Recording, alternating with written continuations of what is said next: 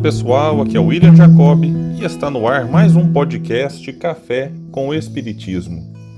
Hoje vamos falar sobre uma passagem muito interessante, narrada pelo evangelista Mateus e que está no capítulo 14, do versículo 22 ao 33. Logo em seguida, compeliu os discípulos a entrar no barco e ir adiante dele para o outro lado, até que se despedisse as turbas.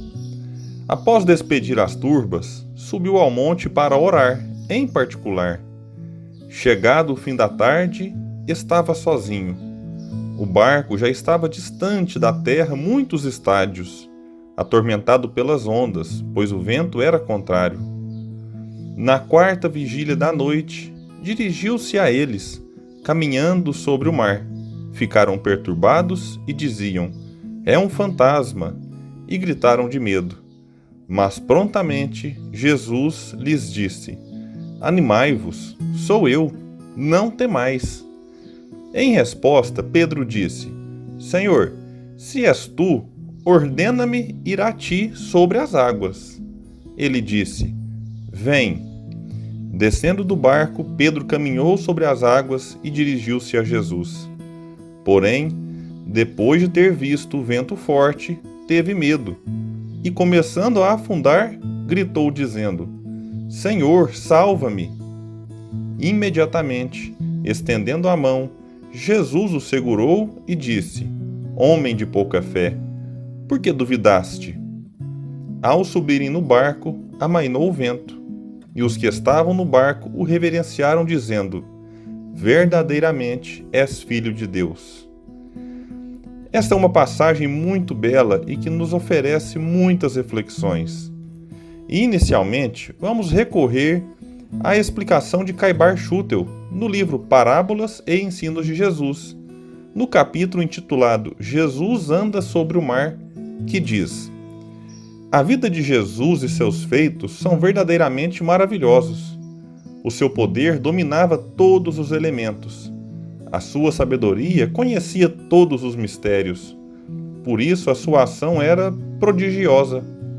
Médium divino, resumiu que resumiu todos os dons e conversava com todos os grandes profetas do além que o seguiam em sua missão e o auxiliavam. Ele caminha por sobre o mar, a pés enxutos, de acordo com a lei da levitação dos corpos que o Espiritismo ensina e explica atualmente. Seus discípulos, vendo-o caminhar sobre as águas e como era noite, não conheceram distintamente, julgando tratar-se da aparição de algum espírito, fato que parece tinham já observado várias vezes, dado o temor que lhe sobreveio e sua exclamação: É um fantasma. Depois de o mestre se haver dado a conhecer, foram tomados de confiança, e Pedro suplicou-lhe permissão para ir ao seu encontro por cima das águas. Ascendendo Jesus, Pedro sai da barca envolto nos fluidos de seu mestre e também auxiliado na levitação pelos espíritos que acompanhavam a Jesus, até que, vacilando, isto é, perdendo a fé, perdeu o auxílio superior e se foi submergindo. Reconhecendo cheio de temor o desamparo divino, apela novamente para Jesus, sendo por este amparado. Ao contato com o Nazareno, volta-lhe a fé e foi transportado para a barca em companhia do Mestre. Este fato maravilhou tanto aos que estavam na barca que adoraram a Jesus, dizendo: Verdadeiramente és filho de Deus. Além de tudo que Caibar colocou, podemos observar nesta passagem narrada por Mateus como Jesus está sempre pronto para nos ajudar.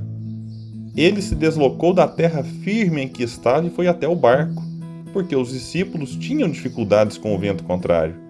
Diante da hesitação de Pedro, que também levitava sobre as águas, o Mestre deixou com que ele se afundasse um pouco para lhe mostrar que é preciso manter a fé nos momentos difíceis da vida. Mas não negou ajuda assim que Simão a solicitou. Portanto, meus amigos, diante das turbulências da vida, das incertezas e inseguranças, deixemos o nosso orgulho de lado e peçamos ajuda ao alto. Não esperemos Jesus estender as mãos e nos socorrer, como fez a Simão, para nos sentirmos auxiliados.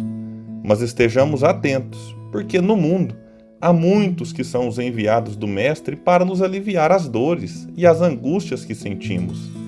Estes não são seres especiais ou missionários como muito se pensa. Eles podem ser um amigo que nos envia uma mensagem de bom ânimo, um familiar que se importa com nossas dores, ou alguém que nem conhecemos direito, mas que naquele instante fez algo importante para mudar para melhor o nosso dia. Como nos alertou Jesus em alguns momentos da sua vida, que tenhamos os olhos de ver e os ouvidos de ouvir. Muita paz e até o próximo episódio do Café com Espiritismo.